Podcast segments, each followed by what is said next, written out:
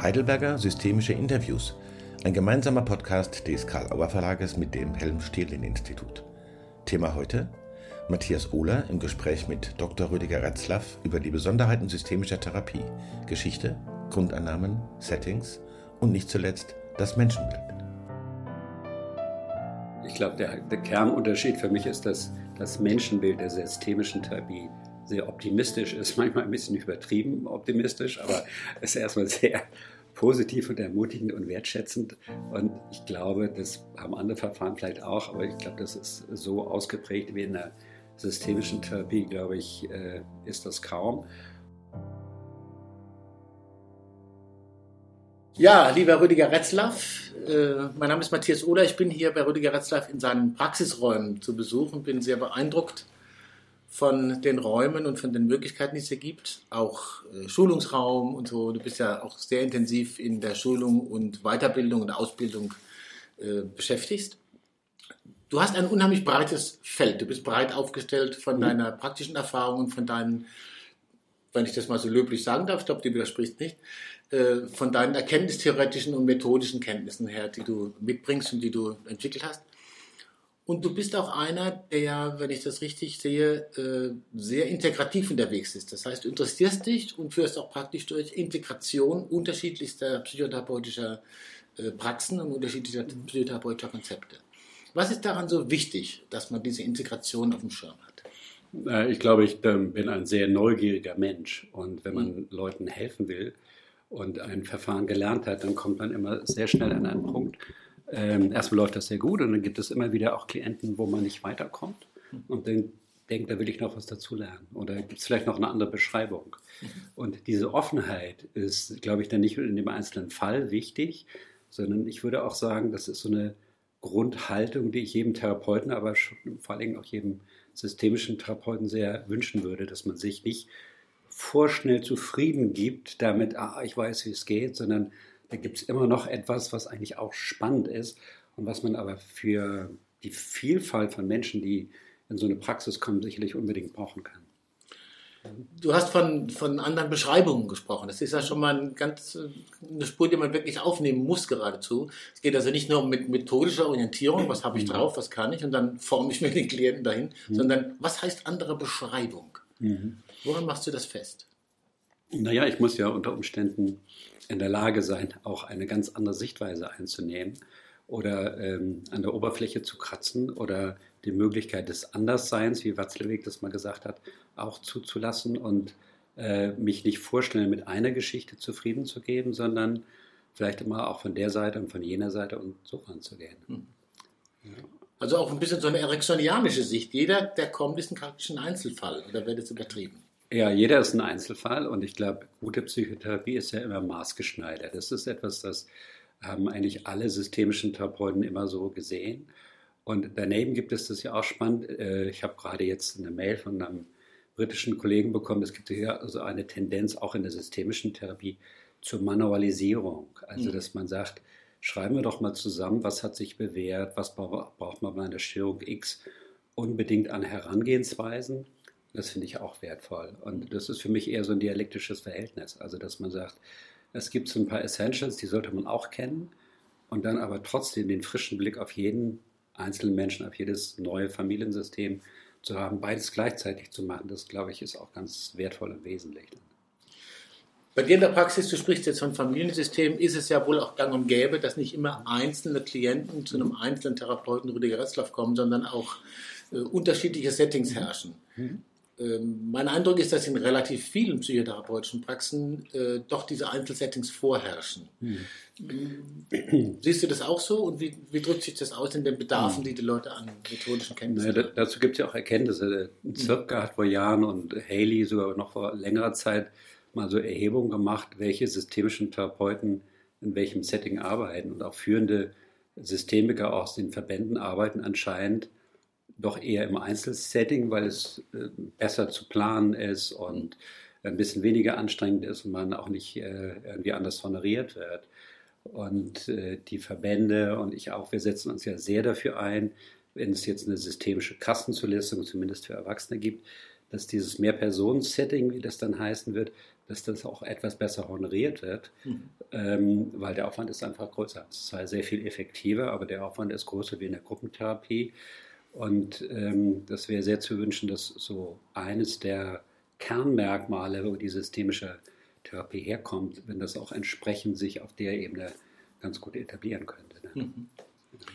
Du sprichst von, von mehr Personen, von komplexeren Settings. Heißt das auch da und dort, dass es wünschenswert ist, dass nicht nur eine Therapeutin oder ein Therapeut da ist? Und wenn, wenn das machbar ist, oder ist dieser Unterschied nicht so wichtig? Naja, Kann das kompensieren? Also ich habe eigentlich immer, wenn ich Kollegen, Kolleginnen hatte, mit denen ich gut konnte, habe ich das immer geschätzt, im, sozusagen im, als Co-Team aufzutreten ja. und zu arbeiten.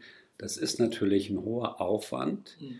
und es wird nicht honoriert ja. und man hat dann eigentlich nur die Möglichkeit, es entweder in Ausbildungssettings zu machen. Die andere Möglichkeit ist in der Gruppentherapie, äh, auch in der systemischen Gruppentherapie, die wir erfreulicherweise auch über den GBA jetzt äh, haben ermöglichen können für die Versicherten.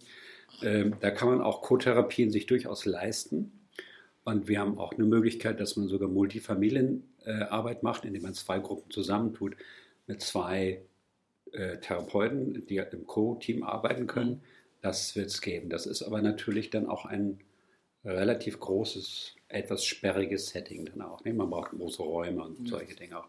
Aber ich glaube, für die eine oder andere Einrichtung oder Ambulanz oder die eine oder andere Praxis wird sich das sicherlich äh, sehr lohnen, in diese Richtung zu gehen. Mhm.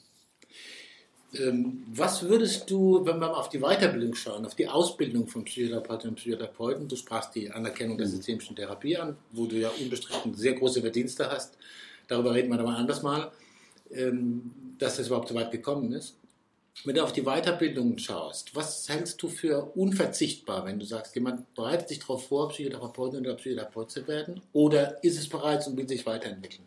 Was wären so die ich, unverzichtbaren? Ich würde vielleicht erstmal was vom, vom Setting her sagen. Ja. Ähm, ich glaube, dass dadurch, dass die systemische Therapie sehr lange Zeit, anders als die Richtlinienverfahren, nicht direkt äh, eine Perspektive für eine Kassenpraxis gegeben hat, Dadurch sind auch die Ausbildungen bei uns äh, und Weiterbildungen eben äh, nicht so praxisorientiert gewesen. Ich habe ja auch in Großbritannien hospitiert, ich habe in den USA einen Teil meiner Ausbildung gemacht und dabei ist es viel üblicher, dass man, wenn man lernt, auch sofort Fallarbeit macht unter Supervision, dass man Lehrambulanzen hat, dass man jemanden hinter dem Spiegel hat oder hinter einer Videokamera oder der im Raum sitzt. Also dieses bei den äh, Medizinstudenten heißt das Bedside Teaching, also dass man sozusagen Was direkt, also dass man praktisch, dass sie äh, direkt am Krankenbett stehen und mhm. jemand daneben steht und einfach ihnen zeigt, wie es geht. Ja, ganz, mhm. also ist praktisch in den Unis hat sich das sehr durchgesetzt und nicht nur Theorie.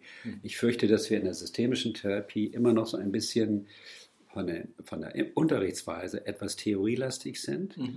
Und es ist ein Unterschied, ob ich direkt mit Leuten zu tun habe mhm. oder das erlebe. Das merke ich auch, wenn wir im HSE äh, mal Fälle direkt einladen oder Leute hier in meiner Praxis sind, direkt an der Fallarbeit beteiligt sind oder zuschauen können. Das ist eine andere, ganz andere Qualität. Das ist viel dreidimensionaler. Mhm. Da kriegt man die affektiven Prozesse mehr mit und hat einen ganz anderen Kontakt zu den Menschen, um die das geht und so. Hm. Ja, das wäre so von der Art des Lern, äh, Lehrens und Lernens, glaube ich, wichtig. Also sozusagen nicht theoretisch schwimmen lernen und ins Wasser fällt man dann allein. Mhm, genau. Trockenschwimmen ist äh, Trockenschwimmunterricht. It's, it's not the real thing. Ja, sozusagen. Ja. Ja. Du hast vorhin von, von systemischer Gruppentherapie gesprochen.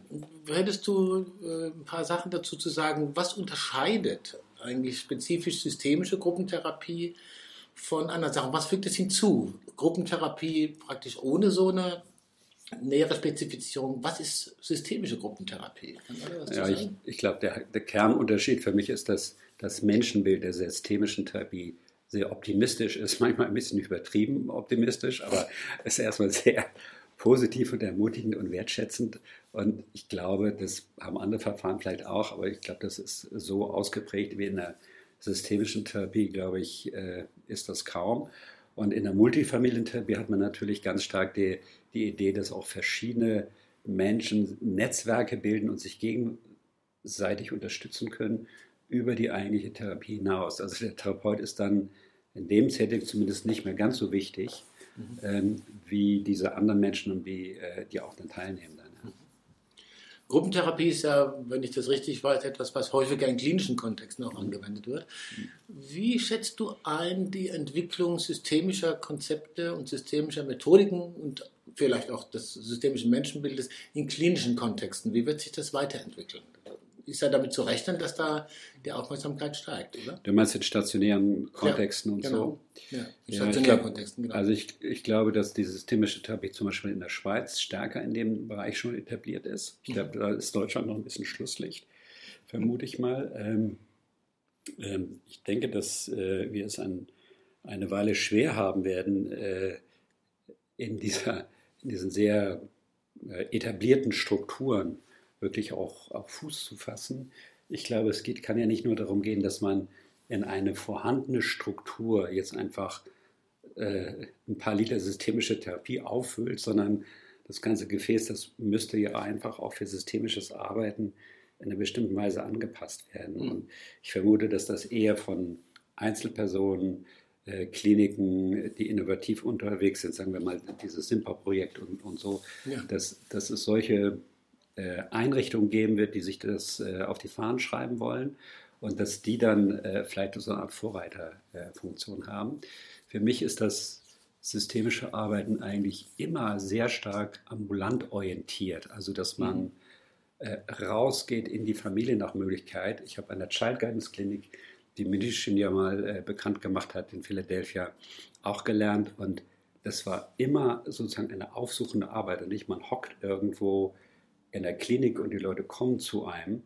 Nur der Apparat von stationären Einrichtungen, der ist natürlich nicht primär so darauf maßgeschneidert, dass man ambulant arbeitet oder in diesen sehr durchlässigen Settings. Also ich glaube, da liegt noch ein ganz großes Stück äh, des Weges vor uns. Wir sind quasi äh, in Immobilien und das äh, ja. drückt sich dann auch in der Immobilität ja. aus, kann man ja. das so sagen? Das kann man so sagen. Ich habe in der Ökopsychologie gelernt, dass äh, praktisch ein Behördenleiter äh, in der Politik immer gemessen wird an der Große, Größe des Gebäudes.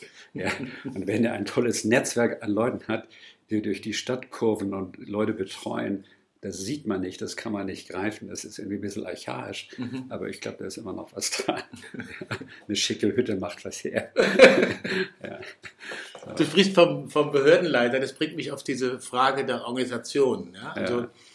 Ähm, wenn man äh, ein systemtheoretisches Modell oder systemische therapeutische Praxis, in welchem Setting auch immer machen will, und das eben im stationären Kontext oder auch in dem Aufsuchen, äh, ist da eine Voraussetzung, dass auch auf der Leitungsebene oder auf der Organisationsebene mit systemischen Modellen oder dem verwandten Modellen gearbeitet wird oder die bekannt sind. Was braucht es da? Naja, ich glaube, man braucht tatsächlich, also wenn es gut läuft, braucht man eine Einrichtung, die ein Modell hat oder eine Konzeption, wie man arbeitet. Und die wird natürlich, die kannst du nicht am Chef vorbei entwickeln, sondern da brauchst du mindestens eine Abteilung oder eine Leitung, die das sehr trägt und auch inhaltlich dahinter steht. Und ähm, es ist ja nicht so ein Add-on, man macht noch ein bisschen Familientherapie, sondern man braucht ja von der Grundhaltung her eine Orientierung. Mhm. Und das ist schon extrem hilfreich, wenn die auch von der mittleren und der Führungsebene getragen wird. Mhm. Ja, ich glaube, dass wir in den letzten Jahren, Jahrzehnten sehr viele Leute in diesen Etagen ausge, ausgebildet haben und die mhm. kommen ja auch zu uns. Ja. Also da hoffe ich, dass das auch ein Stück weitergeht. Ähm, vielleicht durch den Kostendruck, der im Gesundheitssystem ja auch besteht, auch durch den Mangel an äh, Ärzten, auch an Pflegekräften und so, vielleicht, dass die Durchlässigkeit da doch ein bisschen größer wird und so innovative Konzepte da auch stärker gefragt sein werden. Mhm. Ihr macht ja im Helm-Stehlem-Institut unter anderem auch Ausbildungen in Organisationsberatung, mhm. in Organisations, also in, in, mit dem Thema ja. systemisches Arbeiten in Organisationen. Ja. Hast du den Eindruck, dass es da auch so zwischen den Ausbildungslinien eher therapeutische Praxis und Ausbildungslinien eher Organisationspraxis in Bezug auf Gesundheitsorganisationen irgend so was wie ein Transfer gibt oder so eine Art von aufeinander gucken? Naja, die Fällt Leute, spontan ein. also die Personen, die das machen, die kommen ja aus dem, also Jochen oder Julika Zwack, die kommen ja auch aus dem, oder auch Merkur, die kommen ja auch ähm, aus diesem Gesundheitsbereich und ja. sind eigentlich die Organisationsformen, mit denen sie sich am besten auskennen, sind ja Kliniken und, und, und. Mhm. Ja, und von daher glaube ich, ist da auch durchaus ein Austausch gegeben. Mhm. Ja. Also die gucken so ein bisschen aufeinander und Ja. das geht in, wahrscheinlich insbesondere äh, die Weiterbildungsträger, also die Personen, Ja. die die Weiterbildung machen. Wenn die beide äh, Welten kennen, ist Mhm. die Qualität wahrscheinlich um einiges gesteigert. Sicherlich, ja. Da kann man von ausgehen. Ja, genau. Das HSI, um da mal hinzuschauen, äh, entwickelt sich, ich- wenn du Fragen nicht beantworten willst, bist du frei, äh, entwickelt sich und äh, erweitert sich, jetzt insbesondere auch gerade durch die Anerkennung, aber auch in Bezug auf äh, die Qualität, die sich in den, ich weiß nicht, 15 Jahren, die es mittlerweile gibt, oder 17, äh, entwickelt hat. Es gibt auch so, um das Thema Integration nochmal zu haben, integrative Ideen. Das heißt, dass man wenn in, in der Ausbildung nicht nur sagt, okay, systemisch von vorne bis hinten, sondern irgendwo gibt es auch eine, äh, einen Blick auf die anderen Methoden und wirklich, wenn jemand anfängt, die Ausbildung zu machen und die Ausbildung am Ende verlässt, zu sagen, Mhm. ich bin gut ausgestattet und zwar Mhm. breit aufgestellt. Mhm. Wie sieht das aus? Naja, ich hätte vorhin gesagt, Neugierde wäre eine Qualität von äh, guten Systemikerinnen und Systemikern. Ähm, das betrifft natürlich absolut auch die, äh, die Ausbildung und die Weiterbildung. Ich glaube, ähm, dass etwa 80, 90 Prozent der Psychotherapeuten mehr als ein Verfahren drauf haben. Mhm. Das heißt, die hören nicht auf, wenn sie eine Ausbildung haben, Mhm. dann interessieren sie sich noch für eine Traumatherapie-Ausbildung und Hypnotherapie und Gruppen und was auch immer. Mhm. Und das finde ich eigentlich ganz gut, wenn wir jetzt ähm, ab April diese Approbationsausbildung anbieten werden für Erwachsene, dann müssen wir nach den Vorgaben, die es eben auch von dem Gesetz gibt, müssen wir alle wissenschaftliche anerkannten Verfahren unterrichten. Ja. Das heißt zumindest partiell, also nicht in der Tiefe, aber die müssen irgendwo auch drin sein. Mhm. Und das finde ich eigentlich sehr in Ordnung. Also, dass man sozusagen nicht nur die Welt mit einer Linse oder einer Brille betrachtet, sondern so eine Multiperspektivität hat. Ja. Und dadurch, dass viele von uns Lehrtherapeuten im Team, mich inbegriffen, ja auch ähm, eine ganze Palette von anderen Verfahren kennen und schätzen, ähm, wird das sicherlich eine sehr gute Chance sein, äh, integrativ zu unterrichten und dann aber das Ganze innerhalb eines systemischen Rahmens oder Frameworks einfach dann auszufassen. Ich glaube, man braucht schon einen Rahmen, was nicht funktioniert ist, man haut alle Zutaten rein. Das ist vielleicht auch nahrhaft, aber ich glaube nicht, ob das so einen guten Geschmack gibt. Ja, also ich glaube, dass man so bestimmte Linien hat oder Heurismen, wie man kombiniert, das ist schon sehr wesentlich. Und da ist für mich natürlich so eine wertschätzende, ressourcenorientierte Perspektive, wie sie die systemische Therapie anbietet, als Fundament Mhm. sehr hilfreich und die anderen Verfahren haben auch eine Menge zu bieten, zum Beispiel die Fähigkeit, gut zuzuhören. Also Ja. Gesprächstherapie ist Ja. etwas, das sollte eigentlich kein Therapeut äh, äh, verpassen, oder? Also das ist so naheliegend auch. Ja, oder was die analytischen Kollegen ja auch wirklich gut drauf haben, in die Tiefe von Familiengeschichten zu gehen oder auch innere Konflikte, diese ganzen Dramen, die Menschen ja auch mit sich herumschleppen können, dafür ein Gespür zu haben, ähm, auch sehr wertvoll. Ja. Das braucht ja auch einen guten Staff an Leuten. Wie habt ihr das geschafft, äh, so viele kompetente und multikompetente Leute, ich sage es jetzt mal so krude, ans HSI zu binden? Dass das HSI sagt, okay, wir haben einfach gute Leute. Ja, Ich will jetzt keine Werbung machen, aber Das- es ist ja so. Das kann, ich, das kann ich eigentlich nicht sagen. Ich kann nur sagen, ich bin total gerne in diesem tollen Haus. Mhm. Und äh, wenn Leute von, äh, also als Gastdozent da sind, die sind alle immer sehr begeistert Mhm. und die kommen einfach gerne wieder. Mhm. Vielleicht ist das auch so der gute Ort oder so. Ja. Mhm. Ja, der Ort ist ja wirklich sehr, sehr attraktiv. Ja. Auch wenn er manchmal nicht so leicht zu erreichen ist, aber wenn man dort ist, ist es fantastisch. Mhm. Genau. Der Weg lohnt sich. Er ist nicht das Ziel, er lohnt sich. Genau. Rüdiger, wenn du jetzt äh, an potenzielle Hörerinnen und Hörer denkst, die äh, uns jetzt im Gespräch zuhören und vielleicht äh, nochmal so überlegen, was hätte der äh, sozusagen als Tipp fürs nächste Jahr? Wir haben jetzt die Golden Twenties begonnen. Ja? Okay. Wir denken an die Profi ich komme gleich noch auf, auf soziale Arbeit kurz, aber Ja. wir, wir denken jetzt sozusagen an die Professionellen, die äh, anfangen, ihre Ausbildung zu machen, reinzugehen oder auch schon eine ganze Weile drin sind. Mhm. Wenn du sagen würdest, okay, ich gebe euch zwei Tipps mit auf den Weg, äh, die ihr nicht vergessen solltet, wie allgemein die auch immer sein mögen, für eure Profession als Psychotherapeuten, vielleicht auch Sozialpädagogen, ihr seid in helfenden Berufen tätig. Denkt an Folgendes. Oder vergesst Folgendes nie. Ah. Viel überraschend jetzt vielleicht. Ähm, ich würde sagen, schau dir das Umfeld an. Hm. Ja. Äh, Das ist, das ist, glaube ich, absolut essential. Also äh, der Mensch ist ein soziales Wesen. Ja. Und selbst unser Gehirn ist geformt durch soziale oder überformt durch soziale Erfahrungen. Äh, ich glaube, das ist ganz wesentlich. Ein anderer Aspekt, den ich auch rüberbringen, äh, gerne rüberbringen würde, ist, ähm, ich finde Nachdenken unheimlich wichtig, Kognition, was im Kopf zu haben. Ähm, ich glaube, man muss auch genau hinschauen, aber Menschen äh, entwickeln sich auch durch Erfahrungen. Mhm. Und wenn man an den alten Piaget zurückdenkt, also eigentlich für mich den ersten Konstruktivisten in der Psychologieszene, äh, der hat eben beschrieben und erkannt, dass sich der Geist entwickelt aus Erfahrung durch ein Begreifen der Welt. Ich finde, es ist immer noch auch für Systemiker unheimlich wesentlich, Leute, die eine gute Erfahrung machen oder eine andere korrigierende Erfahrung, entwickeln sich ganz anders, als wenn man nur darüber redet, wie es wäre, wenn man anders denken oder schauen täte. Mhm. Ja, das ist etwas zu abstrakt. Mhm. Und das wäre die Botschaft, äh, also nutzt auch so einen erfahrungsorientierten Zugang. Mhm. Ja, und es geht so viel leichter und das hat auch ganz viel mit meinem äh, mit meiner Grundüberzeugung zu tun. Spielen ist gleich Lernen und wenn man spielt, erfährt man die Welt auch ganz anders und dann kommen Denken, Fühlen, Handeln und Interaktion auch, glaube ich, besser ins Lot, als wenn man immer nur auf der reinen äh, Ebene des Redens bleibt dann auch. Nicht umsonst heißt dein, dein großes Lehrbuch zu systemischer Kinder- und Jugendtherapie auch Spielräume. Mhm. Ja? Ja. genau. Ich würde gerne noch kurz auf ein Thema gucken. In, der, in einem Gespräch, das ich hatte vor einer Weile, ging es um die Abgrenzung von Psychotherapie und sozialer Arbeit. Was Mhm. zum Teil Abgrenzung, zum Teil äh, Beziehungen zueinander. Wie viel Kompetenz äh, in sozialer Arbeit und dem, was da gebraucht wird, braucht jemand, der Psychotherapie macht? Mhm. Was muss der auf dem Schirm haben? Naja, ich glaube, von der Geschichte der sozialen Arbeit her weiß ich, dass die schon sehr viel früher in Netzwerken und in Systemen gedacht hatten, ohne dass das vielleicht so bezeichnet wurde. Mhm. Und ich glaube, dass die, also diese, diese Idee ist immer noch extrem wertvoll. Ähm, äh, Minuchin, das ist vielleicht nicht mehr so ganz bekannt, aber wurde mal in einer Diskussion von Salvini gescholten.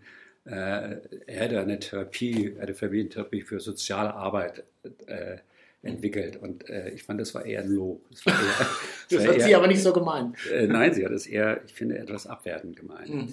Und ähm, dass man auch die sozialen Benachteiligungen erkennt oder die Lebenswelten äh, von Menschen zur Kenntnis nimmt und sich in, praktisch äh, in, in, sie hineinbegibt. Mhm. Ähm, ich glaube, das hat, also ich, ich glaube, man kann nicht ein guter systemischer Therapeut sein, ohne zumindest ansatzweise in diese Richtung zu denken. Wenn ich Supervision mache, werde ich immer ganz unruhig, wenn ich frage, äh, weißt du, ob der Vater Unterhalt zahlt? Haben die Schulden? Wie geht's Ja. an? Also das ist zumindest für mich das Basale, dass man sich Mhm. die soziale Situation anschaut, die Wohnsituation, die Arbeitssituation und, und, und. Wenn man das nicht macht, glaube ich, dann ist man nicht so viel anders als vielleicht eine Einzeltherapie klassischer Prägung, die auch toll sein kann, aber die, glaube ich, große Bereiche menschlichen Lebens dann eher ausblendet.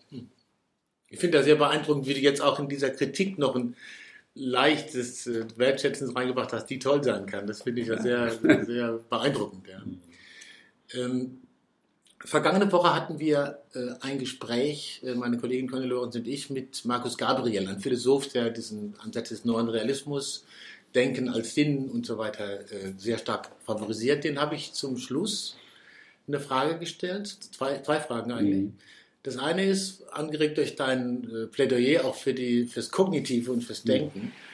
Es gab mal einen Kollegen von mir, der gesagt hat, Descartes hat sich geirrt. Er hat gesagt, cogito ergo sum. Ich denke, also bin ich. Man könnte sagen, sum ergo cogito. Wenn ich schon mal da bin, sollte ich nachdenken. Würdest du das unterschreiben? Naja, ich glaube, dass äh, Kopf und Herz und äh, Verstand und Gefühl eigentlich ein, ein gutes Team sein sollten. Aber das eine oder das andere wäre wahrscheinlich nicht, nicht sinnvoll. Ne? ja. Und du hattest vorhin, auch da musst du natürlich nicht antworten, ähm, unterschiedliche Leute erwähnt, die dich geprägt haben, Mhm. die, äh, mit denen du dich beschäftigt hast, aus deren Konzepten du gelernt hast und die mit anderen verbunden hast und Neues draus gemacht hast. Angenommen, du müsstest hier entscheiden, ja, typische Inselfragen, mit auf die Insel, was nimmt man mit? Wer oder welches Konzept oder wer als Therapeutin oder Therapeut, Lehrerinnen und Lehrer war absolut unverzichtbar? Äh, das ist eine ganz lange Frage. Ja. Das ist jetzt geschickt geantwortet. okay, dann lassen wir unsere Hörer im Raten, wer das wohl sein könnte und lösen Suchprozesse bei Ihnen aus. Es, es, gibt so einen Vortrag von Rushdie, der heißt My Many Voices, meine vielen Stimmen. Und er hat mal erzählt, wenn er eine Therapie macht, äh, ich glaube, das hat er auf der ersten Evolution of Psychotherapy Konferenz in Phoenix erzählt, wo ich da damals teilnehmen konnte, hm. Äh, zusammen mit Bernhard Tränkle. Und er hat gesagt, er, er könnte nicht mehr das Schalkhafte von Jan-Frau checken. Er hört ihn einfach, wenn er mit der Familie arbeitet. Und er hört Whittaker und hört den und Selvini und so. Und es begleiten mich eine ganze Reihe von Stimmen. Auch die Stimme von der ältesten Tochter von Milton Erickson, bei der ich äh, meine Lehrtherapie gemacht habe. Und auch gute Freunde, die vielleicht Therapeuten sind, auch nicht. Ja. Mhm. So, also es sind viele Stimmen, glaube ich. Also äh, ein, ein, ein ganzer Chor an äh, ähm, wichtigen Personen. Rüdiger, ich danke dir sehr für deine Zeit. Mhm. Ich freue mich, wenn wir uns wieder treffen. Wir mhm. werden uns wieder treffen und so ein mhm. bisschen auf die Geschichte der Anerkennung der Systemtherapie schauen, deine Rolle drin, die Gruppenprozesse, die da liefen. Darauf freue ich mich jetzt schon sehr. Mhm. Und auch ein paar kleine Gespräche, die wir auch noch vorhaben. Für heute, glaube ich, haben unsere Hörerinnen und Hörer Stoff genug. Und wir freuen uns jetzt an der Sonne. Wir gucken hier wunderbar in die Rheinebene von der Praxis. Und ich bin froh, hier gewesen zu sein. Vielen Dank auch im Namen des Karl-Auer Verlags. Ja, danke für das Gespräch. Heidelberger Systemische Interviews mit Matthias Ohler und Dr. Rüdiger Ratzlaff. Allen Hörerinnen und Hörern vielen Dank fürs Zuhören.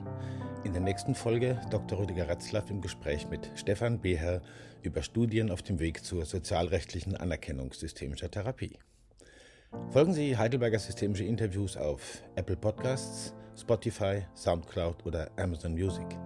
Hinterlassen Sie uns Ihre 5-Sterne-Bewertung oder schreiben Sie eine Rezension. Wir freuen uns über Ihr Feedback. Vielen Dank.